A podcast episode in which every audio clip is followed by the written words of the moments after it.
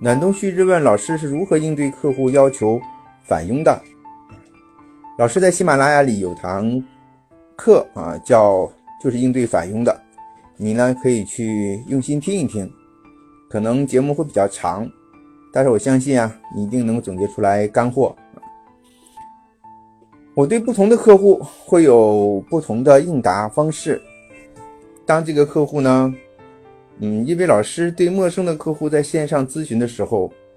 嗯，还来不及他向我索取回佣，我就已经呢收他的费了啊，